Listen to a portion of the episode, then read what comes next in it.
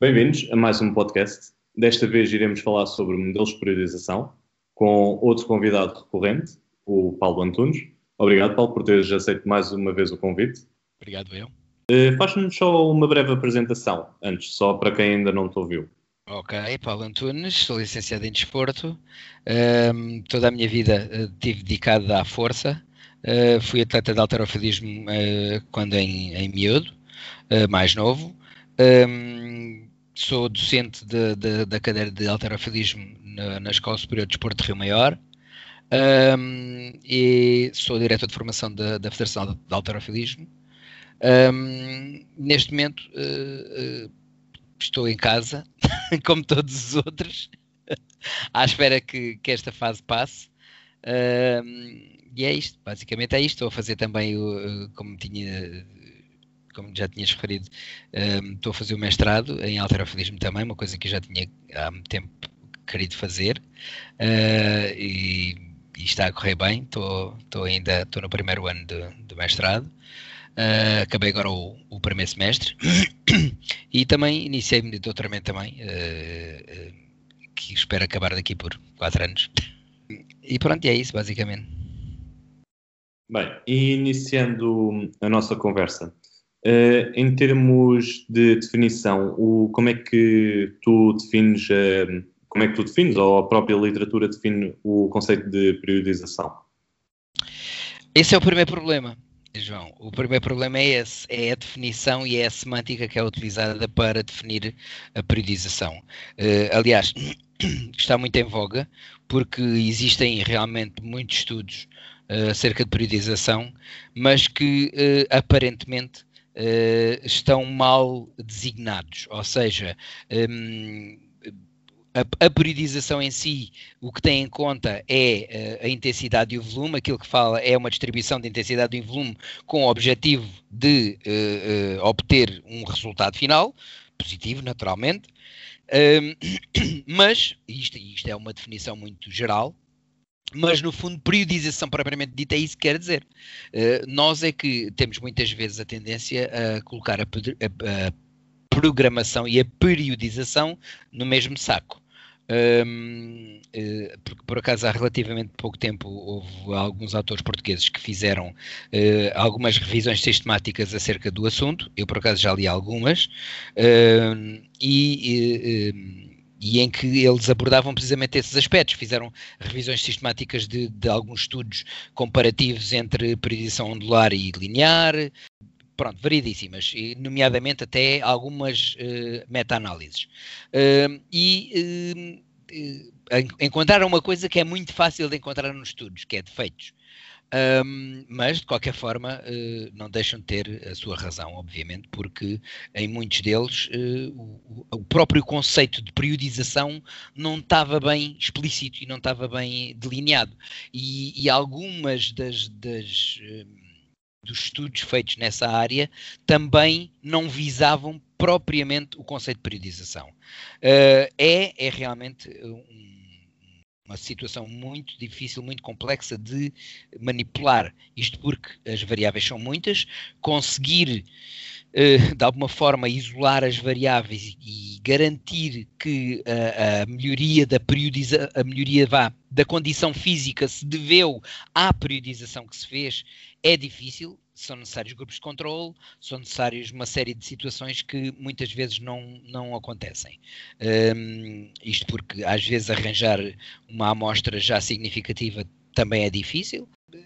Aquilo que eu acho e que, e que devia de acontecer era realmente definir-se de alguma forma um, com base, pelo menos nos, nos, nos, uh, nos principais autores, uh, a definição concreta de periodização, ou pelo menos na, na revisão da literatura uh, em que se abordasse esse tipo de, de, de, semântica, em que se dissesse com base na, na, na definição de fulano tal vamos abordar esta.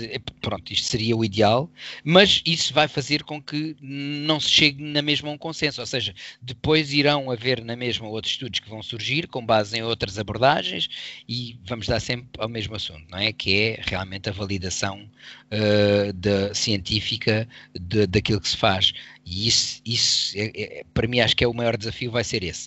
Vai ser conseguirmos realmente uh, definir a, a, baliza, definir os limites e, e, depois, então, definidos os limites, o que é que vamos fazer para conseguir avaliar isso, para conseguir perceber se foi realmente com base nesta periodização que eu fiz, a, as minhas melhorias e os meus resultados nesse caso. Um, Eh, eu vou, eu vou falar não cientificamente, eh, normalmente é uma coisa que eu não, não, não costumo fazer, mas eh, o, que é certo é que o empirismo também, também faz parte do desporto e faz parte de todas essas coisas. Aliás, os estudos são, são, são sempre feitos com base no empirismo, com base na, na, nas hipóteses e na, na hipoteticidade. Eu, eu sempre tenho trabalhado com periodização e, e também já trabalhei aleatoriamente Uh, e a periodização efetivamente uh, funciona. E, portanto, é, é óbvio que a periodização respeita determinados parâmetros, devemos de respeitar determinados parâmetros. Volto a dizer, a periodização aparentemente não é programação. às vezes as pessoas confundem as duas situações. Programar é uma coisa, no entanto, periodizar é um pouco programar e programar é periodizar. Eu, eu acho que é, é difícil dissociar as duas. É muito difícil dissociar as duas. Existem alguns modelos, os modelos uh, que existem são vários, são os mais conhecidos o, o, modelo linear, o modelo ondular, ondular diário, ondular semanal, uh, há uma série de, de, variantes nesse sentido, há o linear uh, inverso também, há o por blocos, Portanto, existem uma série de modelos uh, que são os mais utilizados. Uh, naturalmente, também existe confronto destes, na literatura existe confronto de alguns destes, destes modelos, e, e, e mais do que tudo e acima de tudo, alguns modelos se adaptam mais a algumas modalidades. Isto é um pouco mais isto do que outra coisa, porque uh, conseguir arranjar um modelo uh, que tenha um consenso em todas as modalidades, isso não, vai, não, se vai conseguir arranjar com certeza absoluta, porque a disposição e, e o formato das modalidades são muito dispares, porque uh, a própria um, existência de, de de campeonatos diferentes, de períodos, de períodos de campeonatos diferentes, de densidades de campeonatos diferentes, porque há umas modalidades que têm, têm uh, jogos todos os fins de semana, há outras modalidades que têm duas ou três uh, uh, provas durante o ano, e há outras que têm como maior. Portanto, só aí já vai fazer com que uh, já tenha que ser uma coisa muito uh, direcionada à modalidade. Então, aí eu acho que aí é que reside uh, a maior questão da coisa, não é? Que haverá algumas, algumas periodizações que se adaptarão mais a umas modalidades que outras. Aqui Uh, o que se prende é o seguinte: a periodização uh, uh, base diz-me assim, ok, eu tenho uma prova dia X e eu até lá quero estar na minha melhor forma. Portanto, eu quero, eu quero encontrar a minha melhor forma para naquele dia estar o melhor possível dentro do meu ano. Não é? Portanto, uh, esta será, uh, uh, assim em traços largos, a ideia por trás da periodização.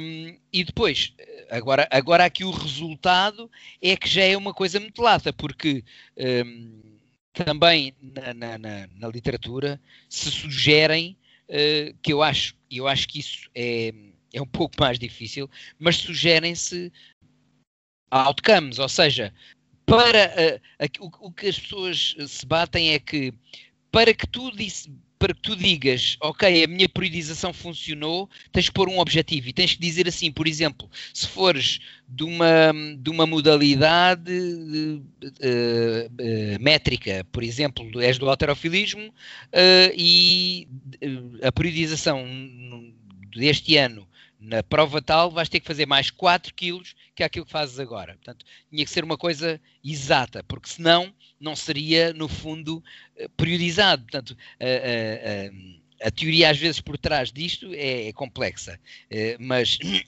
como eu disse, uh, dizer mal é fácil.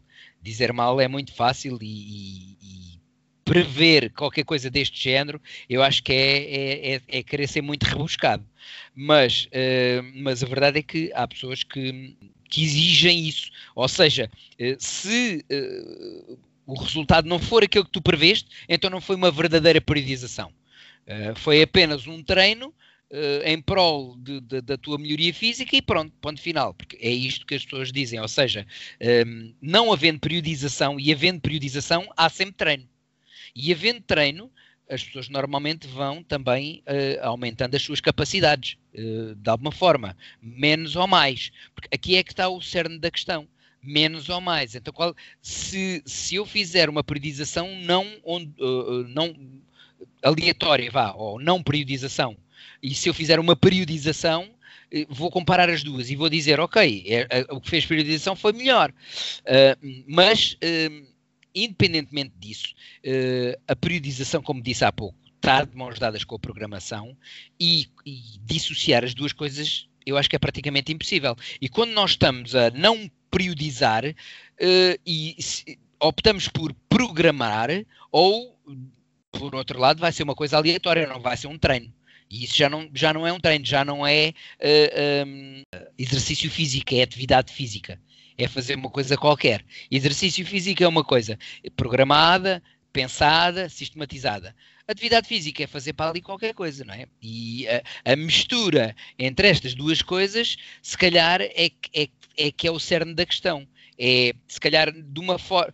Se eu não tiver a periodizar, eu vou estar a fazer atividade física no fundo. Apesar de fazer exercícios e coisas programadas, mas se calhar é atividade física. E, e a periodização engloba, engloba aqui o termo exercício físico engloba aqui o termo exercício físico.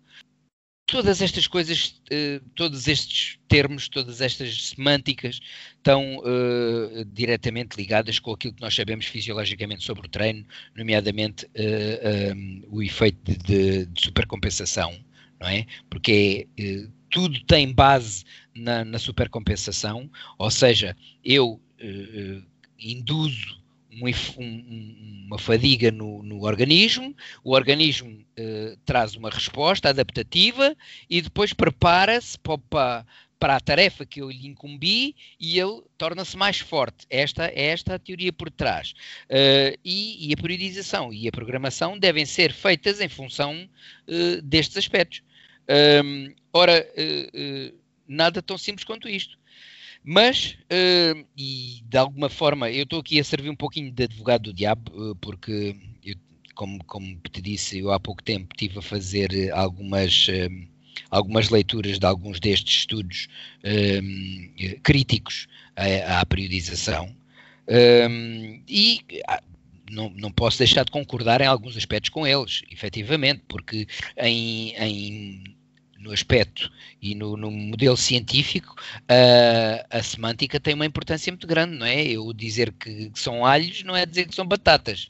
Uh, e, portanto, isso também é importante. E dizer que falta aqui algum rigor na caracterização e na, e na, na definição daquilo que é realmente uh, a periodização é essencial.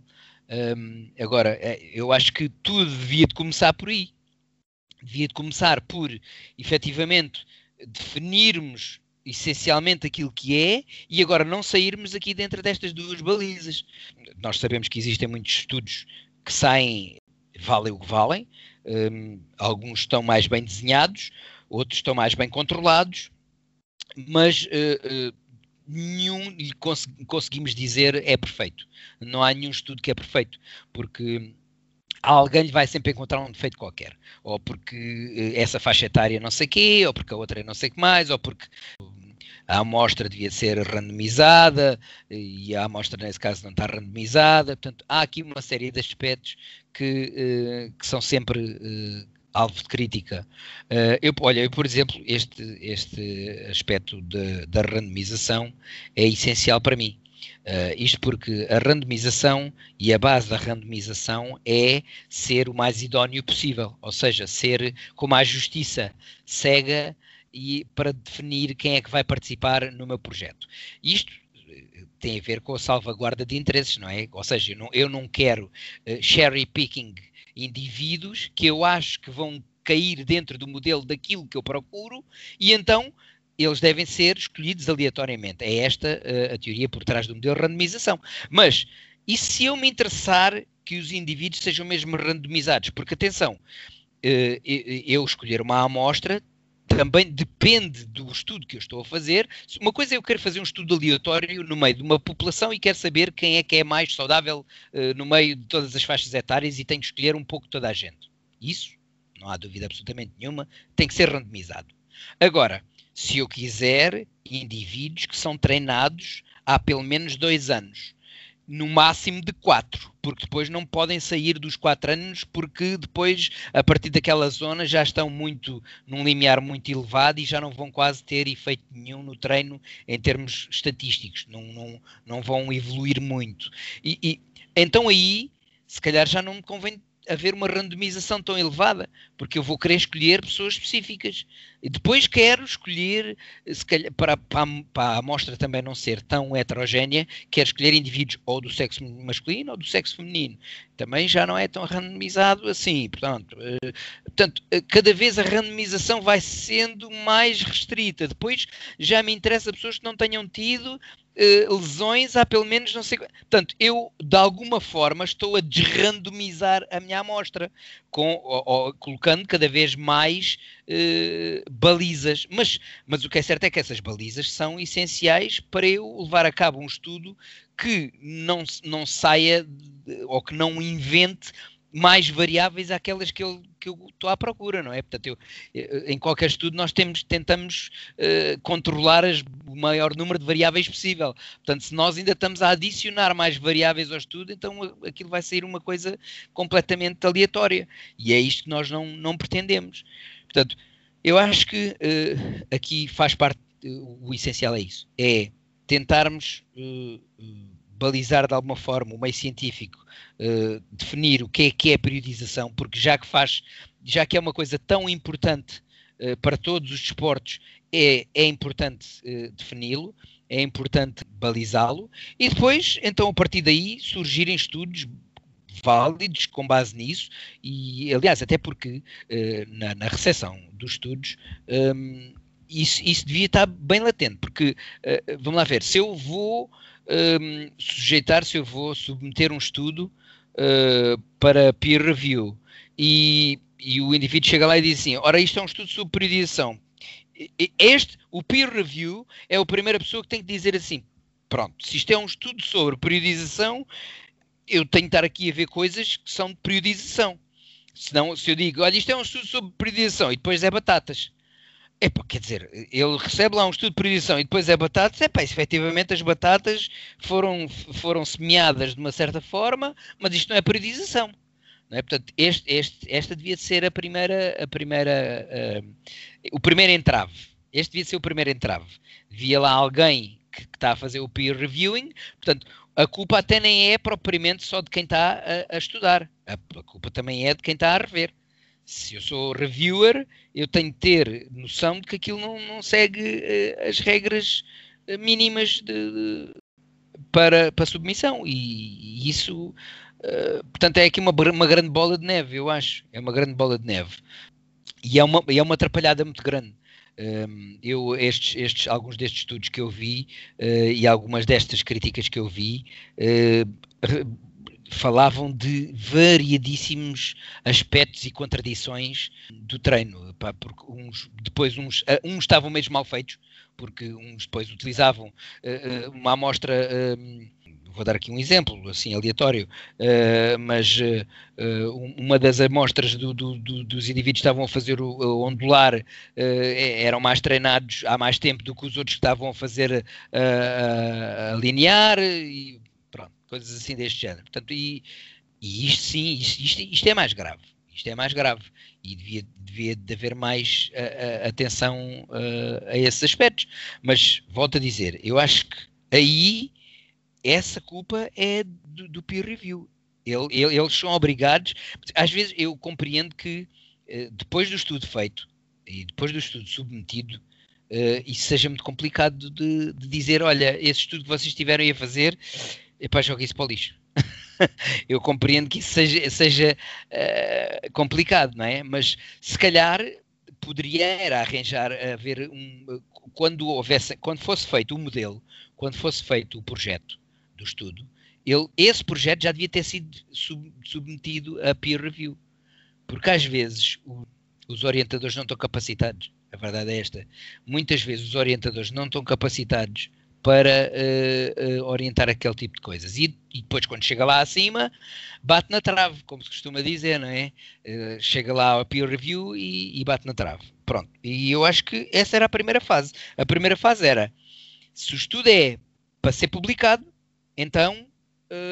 primeiro, e o, a, na fase de, de, instrução, na fase de, de efetivação do projeto, é primeiro mandado a peer review. O projeto está bem feito? Está pode avançar. E depois, eh, eu acho que era mais fácil. Se calhar depois uh, uh, uh, a aceitação até era mais simples de acontecer. Porque se apresentassem o projeto antecipadamente, eu acho que se calhar havia mais, mais hipóteses de ele ser aceito uh, à segunda ou à terceira, em vez de ser aceita à quinta ou à sexta ou à sétima, depois de ter feito não sei quantas reparações. E há coisas que não há nada a fazer, lá está. O que é, o que, é que eu vou dizer com uh, a amostra está mal selecionada? Vai à, vai à aprovação. Pronto, a amostra está mal selecionada, mas não foi bem mas é o que é. Pronto, vai e entra. Mas, uh, mas não devia, muitas vezes não devia de entrar, e é por isso que nós vamos ler estudos que ah, estes estudos, leiam bem os estudos que eles não, tão, não são muito bons. Lá está, isto não devia de acontecer. Então, um estudo que é peer-reviewed eh, não devia já de, de estar a passar por uma, uma malha que o filtrasse e que já o deixasse um bocado de fora. Era suposto ser assim. A peer review era suposto ser. Senão, qualquer pessoa uh, uh, publica à toa. Uh, a peer review é suposto ter isso. Então, mas se a peer review deixa passar na mesma esse tipo de situações, então não serve para muita coisa. Portanto, eu acho que a, aqui a questão é essa: definir o que é periodização, bem, uh, saber e, perceber se realmente o entrosamento com a programação é válido, porque, vamos lá ver, lá está. A periodização como nós a conhecemos e como foi definida e como está definida, até a própria definição é muito lata, porque eu dizer assim, ok, periodização é a intensidade e o volume. Pronto, ok, uh, intensidade e o volume, tudo bem. Uh, e há outros aspectos que se calhar não, não contam tanto no sentido da periodização, como por exemplo a, a especificidade, ou seja o que for. Uh, mas lá está. Mas aqui a questão é essa. A especificidade, para mim, a especificidade já está incutida, a especificidade e outros princípios de treino já estão incutidos na palavra intensidade e volume. Porque de acordo, eu vou fazer a intensidade e o volume de acordo com aquilo que a especificidade dita naquele momento. Portanto, lá está. Volto aqui a dizer. É muito difícil de dissociar periodização de programação. Mas há pessoas que continuam a insistir em que há realmente uma dissociação tocaste aqui em pontos muito interessantes. Primeiro é que a literatura não é perfeita.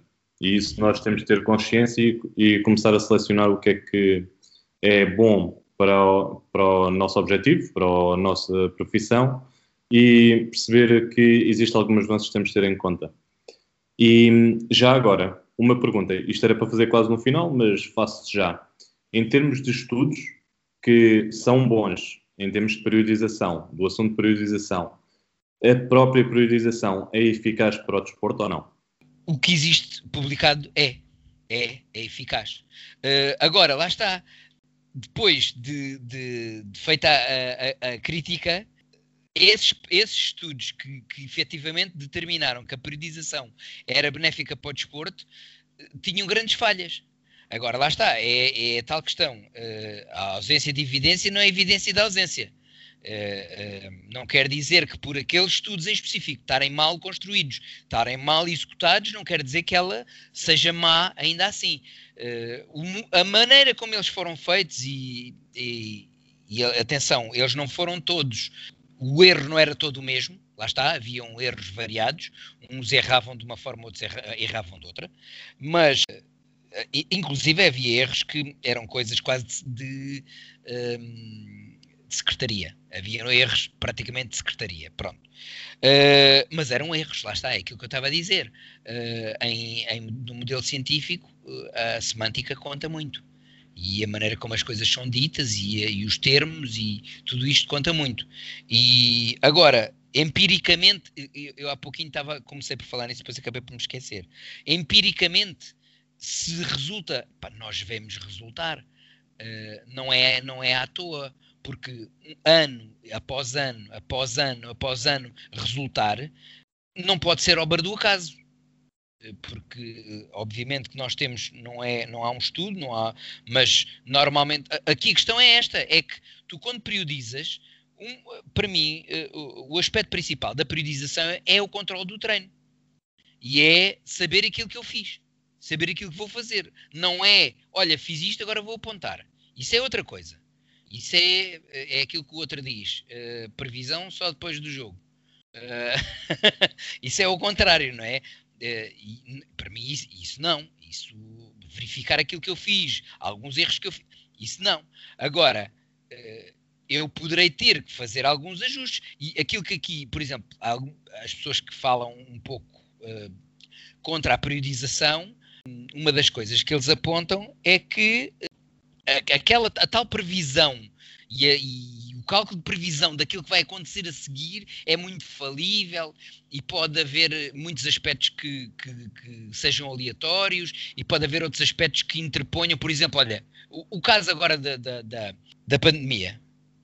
Há pessoas que dizem, olha, estão a ver, agora surgiu a pandemia, não há periodização, a periodização que foi feita vai para o lixo. É verdade. Mas quantas vezes é que isto acontece?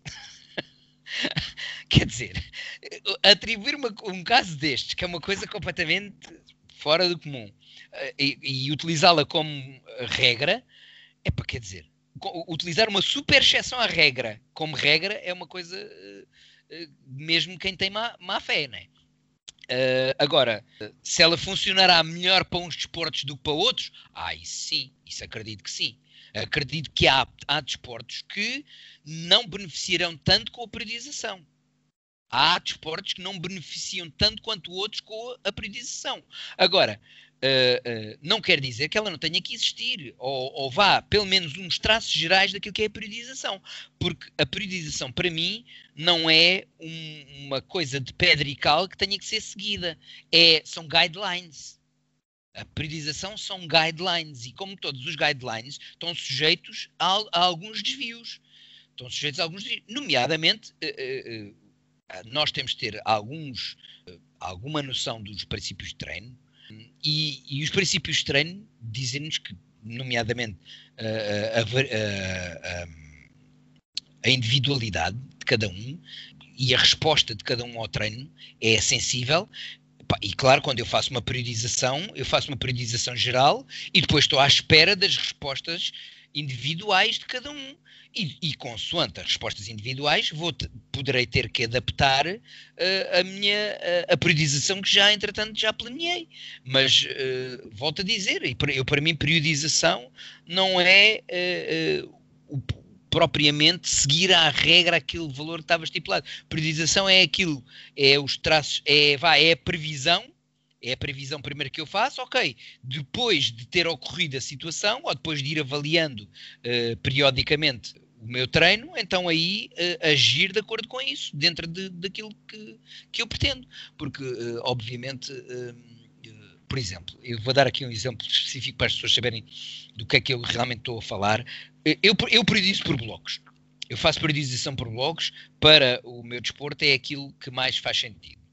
E, uh, e, é, e é também aquele que tem mais provas dadas uh, para desportos de força. Uh, lá está, que tem características próprias, tem três ou quatro provas durante o ano e, e tem um modelo próprio. E para mim, periodizar por blocos, em que essa periodização é feita com base numa especialização uh, durante o mesociclo, ou seja, uh, eh, há uma dedicação uh, a uma competência específica física num determinado mesociclo, por exemplo, mesociclo 1 vai ser de velocidade, mesociclo 2 vai ser de força, mesociclo 3, por aí fora. Portanto, com base nisso, eu, eu já, estou a ter o meu atleta em conta. Se eu sei que o meu atleta lhe falta a velocidade, eh, eu vou dar mais razão à velocidade ali em tal período, eh, tendo sempre em conta os meus objetivos finais. Portanto, e é isto que se trata, é tentar, de alguma forma, um, modelar uh, um, o programa de acordo com aquilo que eu quero retirar do atleta.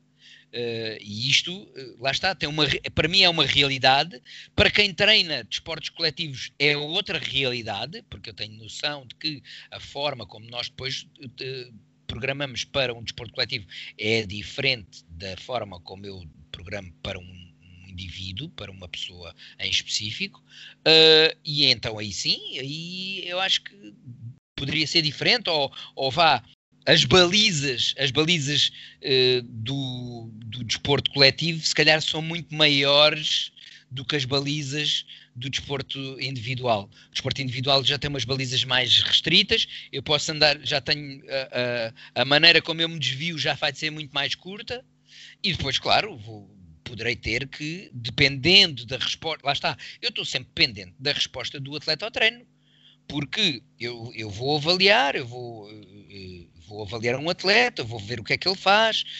Um, isto, todos os atletas são diferentes uns dos outros e nós devemos de aplicar-nos àquilo que lhe faz falta. É óbvio que se eu tiver um atleta em que tenha uma, uma, uma recensão técnica má, eu não vou estar preocupado com outros aspectos. Para mim, aquele é o aspecto fulcral e vou, eh, e a minha programação é de acordo com aquilo são, eh, eu vou colocar exercícios específicos para resolver problemas técnicos, não vou estar a, a, colocar exercícios físicos para o melhorar nesta ou naquela capacidade, porque eu sei que ele não vai conseguir aplicar corretamente a velocidade se não fizer uma técnica boa e portanto há uma ordem para aplicar todas essas coisas, não é? Uh, e aqui o que tem que haver aqui é sempre a intenção de fazer algo pelo atleta e de fazer algo positivo cada caso é um caso e, e, também, lá está, as modalidades em si também são muito específicas.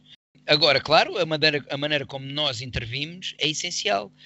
Nós temos acesso a uma série de peças do puzzle que depois temos que completar. A diferença é que peças é que eu vou buscar do puzzle para completá-lo.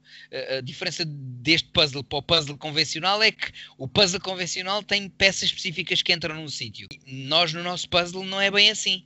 Temos um puzzle, mas há peças que poderão entrar, há outras que poderão não entrar. E, e essas é, é, que nós temos que saber selecionar. Porque, como eu costumo dizer, o, o tempo que nós temos para treinar os, o indivíduo não é infinito, nós temos um tempo restrito, não podemos estar ali, olha, hoje vai estar aqui 18 eh, horas comigo, vamos treinar durante 18 horas. Não é, não é praticável, nem é praticável do ponto de vista fisiológico, não é praticável do ponto de vista social, não é praticável de nenhum ponto de vista.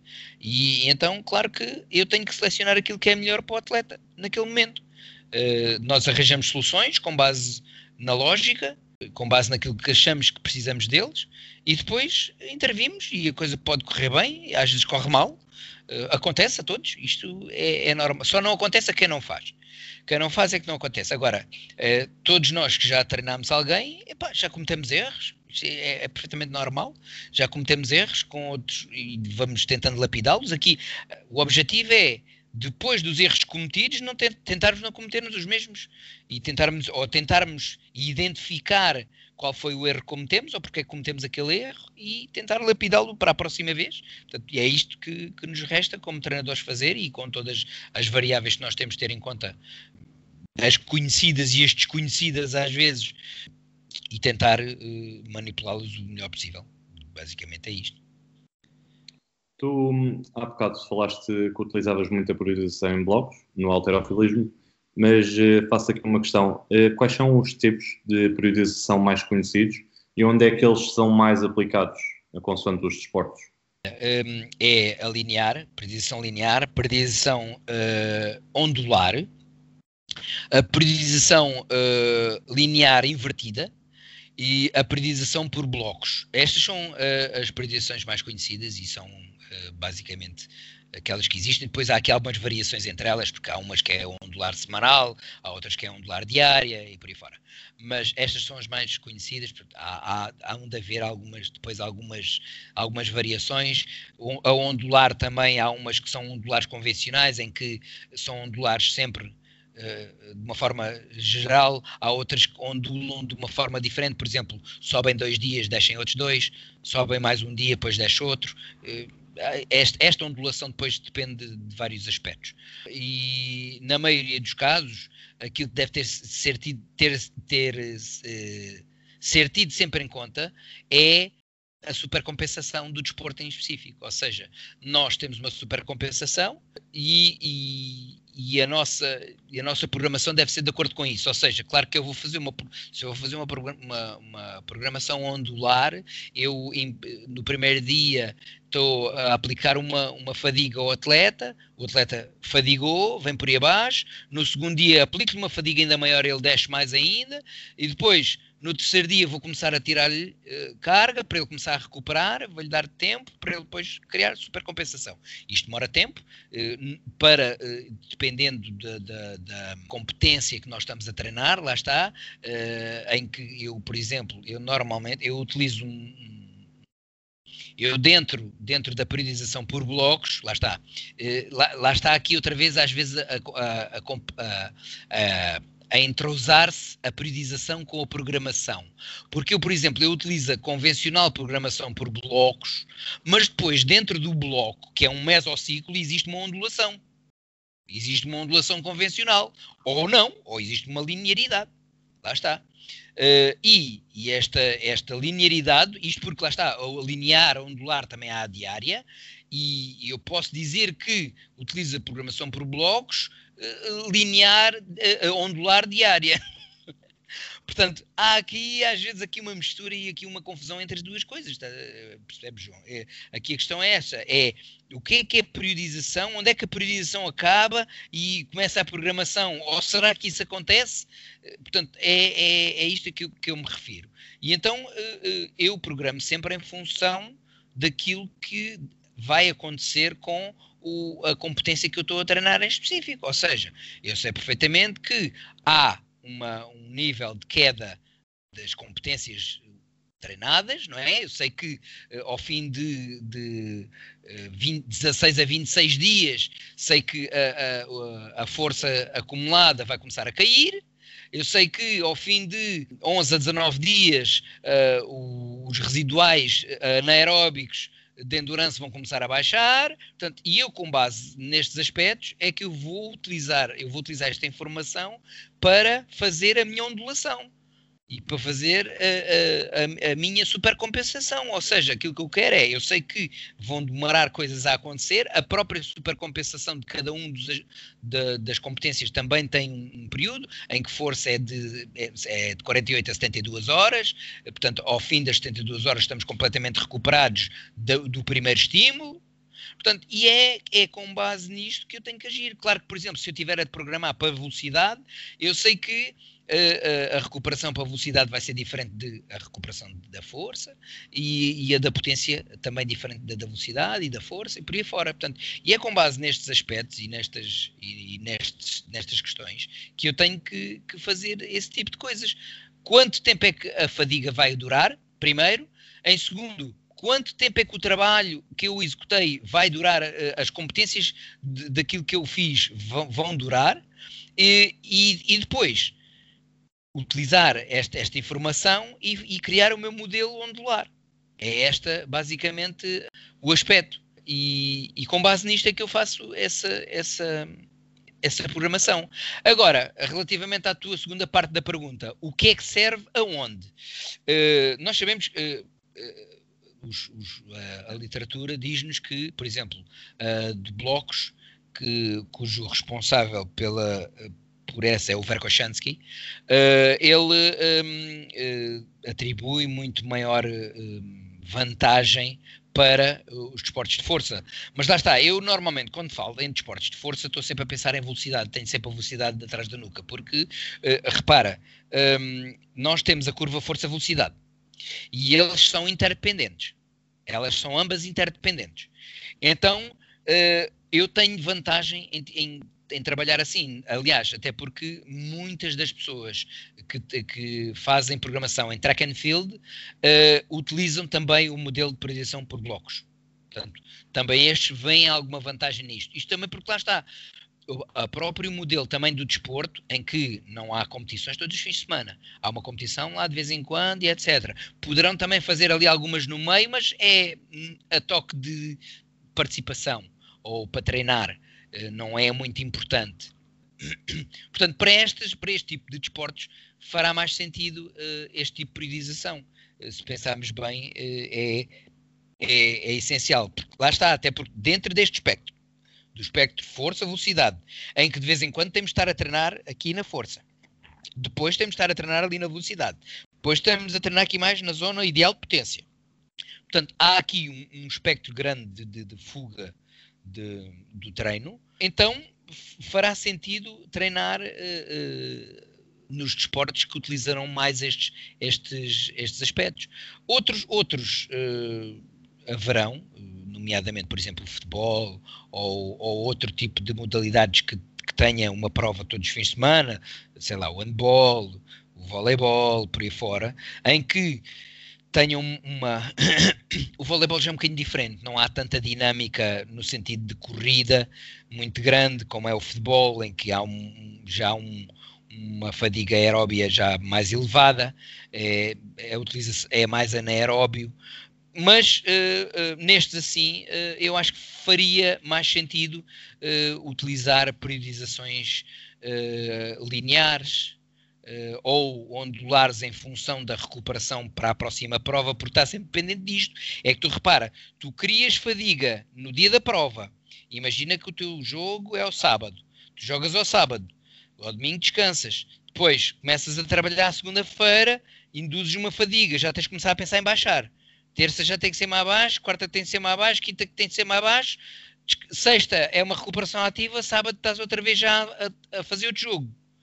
Portanto, tens de estar sempre a jogar neste modelo, porque senão corres o risco de te preparares muito bem para um jogo e depois no outro vai estar de rastros.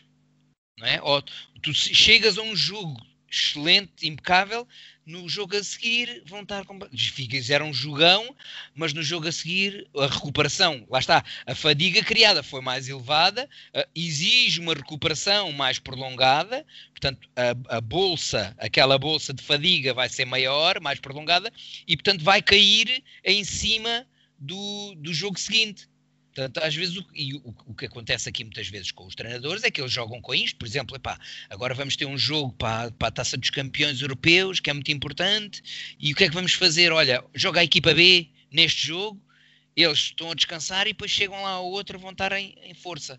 Ou fazem isto, ou então o que eles optam é mesmo por sacrificar um jogo. Olha, eles têm aquelas, aquela, aquele jogo contra não sei quantos, epá, isto aqui é contra o Alguidares de baixo, a gente também não está em posição de, de coisas, olha, que se lixe. Ou, ou, ou, sacrificam este tipo de coisas, ou então uh, uh, têm que optar por fazer uma coisa regular. Eu às vezes ouço, ouço dizer assim, eu não estava a 100%, os jogadores de futebol. Se ele tiver a 100%, quer dizer que no outro jogo vai estar de rastro. Portanto, ele nem convém estar a 100%. O indivíduo vai andar ali aos 80%. O.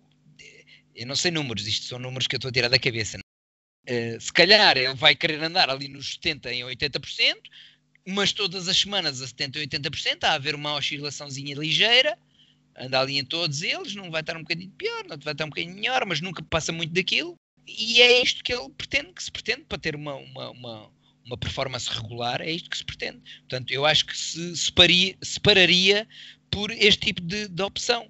Depois existem outros desportos, os chamados desportos de endurance, em que eh, beneficiarão naturalmente de, de uma uh, periodização ondular invertida, não é? Porque eles, ao fim e ao cabo, não são desportos de intensidade, são desportos de, de volume. E claro que eles vão querer no dia preparar-se para o dia da prova com volume, não é? O objetivo deles é ir para volume, não é ir para intensidade. E é óbvio que não vou andar a fazer sprints. Sou um maratonista, no, de 3 ou 4 dias antes do, da maratona, vou andar a fazer sprints, não é? Quer dizer, não, não faz sentido nenhum. Uh, portanto, é óbvio que isto tem que ser dirigido e, e esta periodização, esta programação tem que ser dirigida uh, objetivamente. E tu focaste essencialmente num, num ponto que, pronto, vou puxar a sardinha para a minha brasa, que é nos esportes coletivos, onde nós basicamente temos de treinar eh, imensas qualidades físicas. Temos de estar eh, sempre de um lado e do outro. E tu já explicaste um pouco sobre como é que devemos uh, olhar para a fadiga diária e tentar programar basicamente as semanas, consoante isso, mas em termos de treino das próprias qualidades físicas, como é que nós devemos priorizar isso? E nós estamos a falar aqui casos em mais de escalões de formação, porque supostamente quando já estamos a falar em futebol profissional, supostamente os atletas já deveriam ter adquiridas todas as bases e o nosso objetivo deverá ser manter pelo menos essa performance. Eh, como é que tu vês estas situações? Uh, olha, a formação é complicada, uh, porque, uh, especialmente tendo em conta algumas classes em que maturacionalmente ainda não estás bem desenvolvida a 100%, por exemplo, isso já representa em si um problema grande. Mas, eh, independentemente disso, e falando na, no desenvolvimento de todas as capacidades, eh, e, e, remetendo para aquilo que eu tinha dito há pouco, em que, eh, de facto, temos, temos um tempo, temos uma janela de tempo para treinar, não dá para fazermos todos os exercícios do mundo, eh, não dá. Então temos que optar por aqueles que fazem uma maior transferência. Temos que optar pela maior transferência possível. Transferência em termos de uh, similaridade da ação, do gesto técnico e transferência em termos da capacidade uh, uh, que queremos ver desenvolvida. Portanto, essa transferência, é, aí é que está o truque, é arranjar exercícios, um número de exercícios específicos que não sejam muitos, porque eu vou ter que continuar a, a também a, a, despender algum tempo para treinar a componente técnica, e então aqui, por isso é que o, o alterofilismo é tão uh, uh, conhecido por isso, porque é, é, imita, imita tecnicamente a tripla extensão, tripla extensão que está em 90% do, ou mais dos, dos desportos, não sei, uh, e, e, essa tripla extensão, tecnicamente, uh, é essencial para todos os desportos, por exemplo, não será, não será para o chute da bola, portanto vão ter que fazer na mesma bolas paradas, lances de bolas paradas, exercícios com bolas paradas, mas, mas em termos de competência técnica, em, treino, em termos de treino da competência técnica e, de, e de, da agilidade e da rapidez e de, da frenagem e etc., são essenciais. Uh, por exemplo, eu estava a lembrar do catch, o catch dos power cleans, por exemplo, a tra travares a barra para ela não ir mais para baixo, para tu não ires para agachamento, implica, implica uma travagem, é uma frenagem, portanto, e, e, essa frenagem é aquilo que acontece quando tu mudas de direção. Vais a correr para um lado, entretanto a bola, a bola passa para trás de ti e tu tens de travar para ir para aquele lado. Portanto, um, isto, isto uh, também é importante. Perceber onde é que nós precisamos de, de, de utilizar uh, estas capacidades e, e, onde é que elas serão melhor utilizadas e para isso, é por isso que eu estava a dizer, é por isso, daí a, a, a, a popularidade do alterofilismo. A impopularidade do alterofilismo, quanto a mim, e também está uh, latente na, na, na, literatura, é prende-se apenas com muitas vezes a dificuldade de o ensinar. Na maioria dos casos, e, e quanto a mim, basicamente, uh, aquilo que eu tenho visto é isso.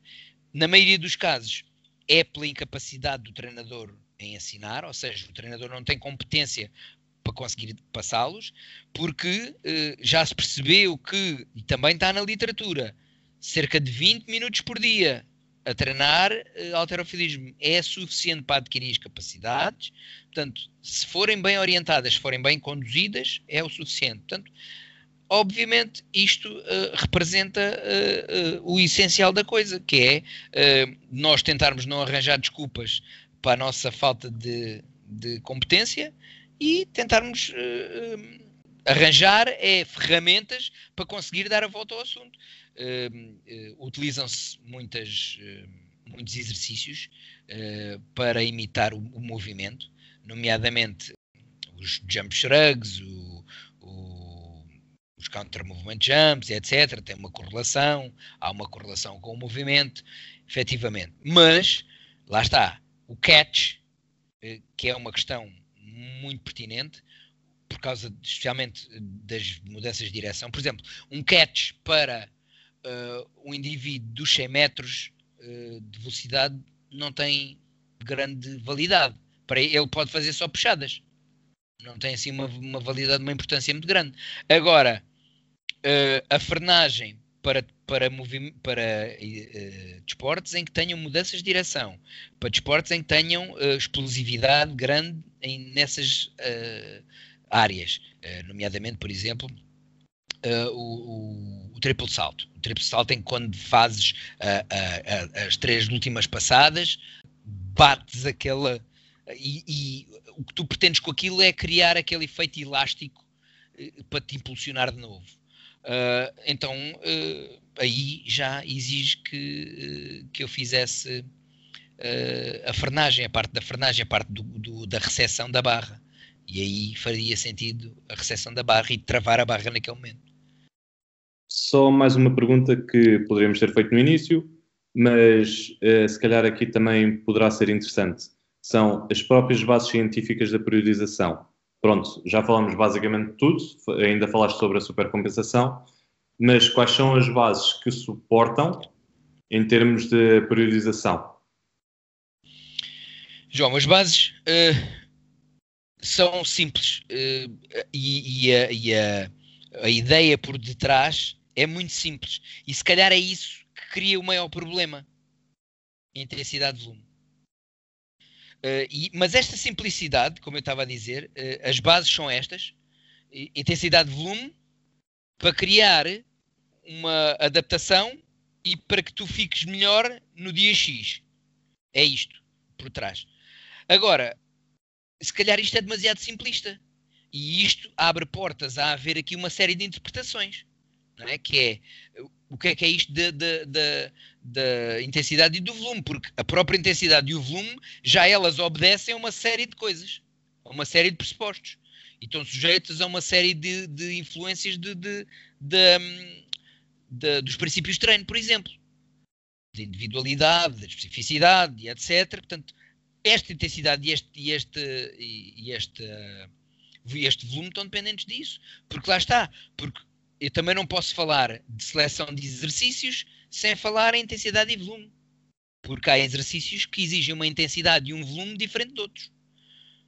Portanto, basicamente é isto. Portanto, é, lá está. A própria, o próprio modo como uh, a periodização está definido, uh, eu acho que é simplista em relação àquilo que ele quer dizer. Eu acho que em relação àquilo que ele quer dizer é muito simplista. Agora, é aquilo que eu disse inicialmente e, e, e, acho que é este o caminho. Esta é a minha opinião, é uma opinião, mas acho que é este o caminho, que é definir o que é que é isto realmente e, e cada vez que falarmos em periodização, o que é que isso implica. É? Porque lá está, aqui, até o próprio modelo de periodização, como eu estava a dizer, João. Ora, periodização ondular, eles definem, eles distinguem, distingue-se periodização ondular diária de periodização por blocos. Mas eu faço as duas, na mesma. Como é que é possível? Estás a ver? Eles distinguem uma da outra. Mas se é possível, se, se, eu distingo periodização por blocos, a mudança do objetivo de bloco para bloco, de mesociclo para mesociclo, mas a ondulação é diária, eu posso na mesma ondular em função do mesmo objetivo, a não ser que eu ondule, que eh, isso também não está latente, porque a, a noção de ondulação não é do 8 para 80 porque uh, uh, isso, isso aí sim seria sair do âmbito em que se está a treinar do mesmo bloco. Se eu estou a treinar a velocidade, não posso sair dali daquele número de repetições, não posso sair daquela, uh, daquele, daquela percentagem em termos de intensidade. Não é? Agora, não há, também não há essa baliza. Quando, quando estamos a falar em. Ninguém diz, ok, atenção, que ondulação, periodização ondular é passar do 8 para 80. É fazer as 8 repetições hoje e 80 amanhã. Não é só isso. Não é? Ondular é, é, é, é, variar em função, não ter uma linearidade, porque aquilo que se, que se depreende como linearidade é que hoje faço 8, amanhã faço 9, no outro dia faço 10, no outro dia faço 11, no outro dia faço 12. Esta é a linearidade. É? quando eu digo assim, hoje faço 8, amanhã faço 9, no outro dia faço 7, no outro dia faço 5, no outro dia faço 9, isto é ondular. Portanto, e basicamente é isto. Portanto, obviamente que uh, uh, novamente aqui a, a definição uh, não está não tá bem feita. A definição da mesma não está bem feita. Ok, então resumindo um pouco a nossa conversa, a própria definição de periodização não está completamente fechada. Exato. pronto, definimos melhor na própria literatura científica. Os próprios modelos de periodização poderão fazer sentido em alguns esportes, mas noutros não. Exato. E em termos dos esportes coletivos, não quero dizer que seja um pouco aleatório, mas temos de ter sempre em conta a fadiga que vem acumulando ao longo do tempo. Exatamente, essencial. E temos de ter maneiras de medir essa fadiga, não é? porque não podemos adivinhar, temos de ter maneiras de medir essa fadiga, uh, formas normalmente, eu aconselho normalmente externamente, porque às vezes há um, a, a, correlação de alguns uh, aspectos fisiológicos uh, não é tão grande. Então não há nada como medir na prática e medir aquilo que vamos querer tirar é? E, e, para mim não há nada como fazer testes externos. É o essencial. Mais uma vez, obrigado Paulo por teres aceito o convite. Nada, João. Nos vamos ver mais vezes, certeza.